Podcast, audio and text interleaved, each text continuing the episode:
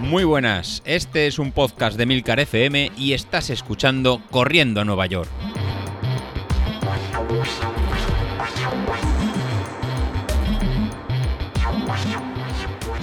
Hola a todos, muy buenos días y bienvenidos de nuevo al podcast de los viernes, vuestro episodio favorito de la semana.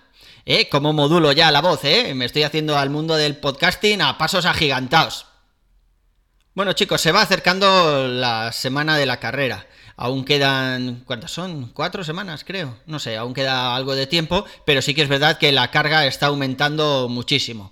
Ya tenemos semanas con dos días de series, además las salidas son mucho más largas, ya tenemos salidas ahí de 45, 50 minutos, que vale, no son las salidas que estábamos haciendo cuando entrenamos la media maratón, pero bueno, ya es más complicado ir encajándolas en tiempo. Hemos pasado de los 35 minutos que teníamos antes, los 30 algunos días, tal, a salidas de 45, 50 minutos, creo que teníamos esta semana una de 55 minutos y es verdad que va pesando.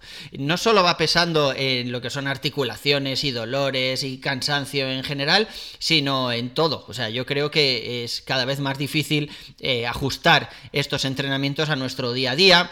Eh, como vamos acumulando el cansancio, pues es más fácil encontrar alguna excusa o decir, no, es que esta mañana hace mucho frío, saldré luego por la tarde y luego por la tarde pues ya sabemos que es más complicado meter eh, todas estas salidas, ¿no? Y y bueno, eh, yo solo puedo animaros desde aquí. Es verdad que queda alguna semana de carga, pero ya veréis como luego los resultados valen la pena. Por lo menos así ha sido en las últimas carreras en las que hemos participado siguiendo el método de José Luis. Yo confío en él, no como persona, porque seguramente deje bastante que desear, pero sí como entrenador. ¿eh? Así que vamos a seguir sus consejos y a ver hasta dónde nos lleva. Por alusiones, quería contestar a David, no sé si habéis oído el capítulo de ayer, donde decía, eh, bueno, pues que, se siente bastante parejo a mi nivel y que tenemos ahí una especie de pique sano que se va fijando en mis referencias, en mis sensaciones y que son muy similares a las suyas. Y hablaba, cuando sales a correr con ese amiguete que más o menos tenéis el mismo ritmo, pero él, tira un poco más que tú y vas ahí con la lengua afuera, ¿no? Y, y bueno, David, para nosotros tampoco es fácil, ¿eh? Para los rápidos no es fácil tener que ir esperando todo el rato y encima nos vemos obligados a mentiros diciendo, no, no, que la cuesta esta, ya sé que es dura, pero acaba ahí detrás de la curva y luego das la vuelta a la curva y ves que no acaba la cuesta.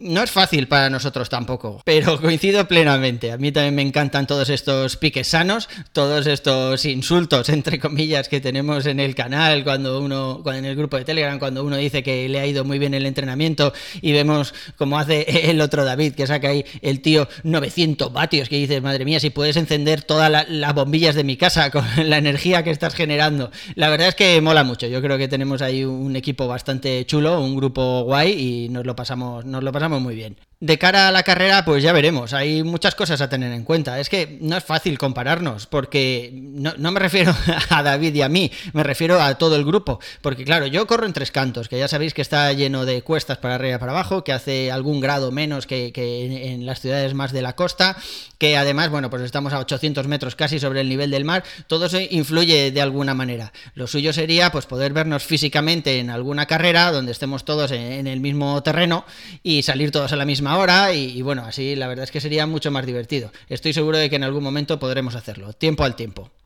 Y bueno, estos días ha salido en el, en el, grupo de Telegram la polémica acerca de cadencia sí o cadencia no, porque un compañero puso un artículo, bueno, era más bien un post de Instagram, bastante interesante, donde se decía que la cadencia en sí no tiene mucho que ver con el cansancio o con la velocidad, ¿no? Eh, esto va en contra de lo que siempre se ha dicho, siempre se ha hablado del 180 famoso, el 180 pisadas por minuto, que digo yo, y, y bueno, se suponía que eso era lo más óptimo para el cuerpo, no lo que te hacía ir más rápido, no lo que te hacía ahorrar el mayor porcentaje de energía, por decirlo de alguna forma, pero sí eh, el número que tenía el mejor balance entre una cosa y otra. Y es verdad que buscando por ahí datos sobre los mejores eh, maratonianos, que casi todos son keniatas. Eh, bueno, los keniatas ya sabéis que no son especialmente altos, hay alguno que despunta un poco más, pero suelen medir todos entre el metro 60 y el metro 70 como mucho. Y la verdad es que tienen una zancada bastante larga, un metro 70 de, de zancada, o sea, una animalada de zancada, pero ninguno llega a la cadencia que estábamos comentando estos días. El más alto que he visto creo que eran 172 en cuanto a cadencia.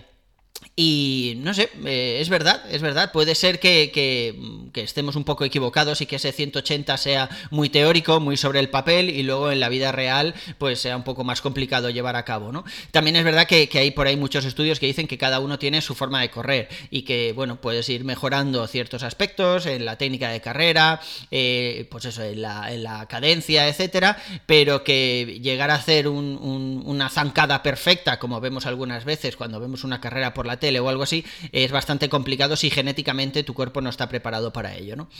Eh, Personalmente a mí me, no sé, yo me lo he tomado un poco con pinzas. Es verdad que mantener una cadencia de 180 es complicado, sobre todo cuando vamos a ritmos lentos, pero bueno, mm, no sé, yo creo que nos puede venir bien intentarlo al menos. Eh, si no conseguimos llegar a los 180, pero pasamos de, como decía José Luis cuando estuvimos analizando eh, a, a, David, que pasaba de 160 y algo, ahora que está en 170 y algo, pues oye, algo de eficiencia energética habrá mejorado, Entonces yo creo que si nos quedamos con eso, o sea, con intentarlo al menos, sin obsesionarnos con ese número, yo creo que nos puede venir muy bien. Y bueno, yo creo que eso es todo por hoy. Un abrazo y nos vemos en la siguiente. Hasta luego y por favor, dejadme alguna pregunta en el consultorio. Que me cierran la sección, por favor. Mis hijos tienen que comer. Venga chicos, hablamos. Hasta luego.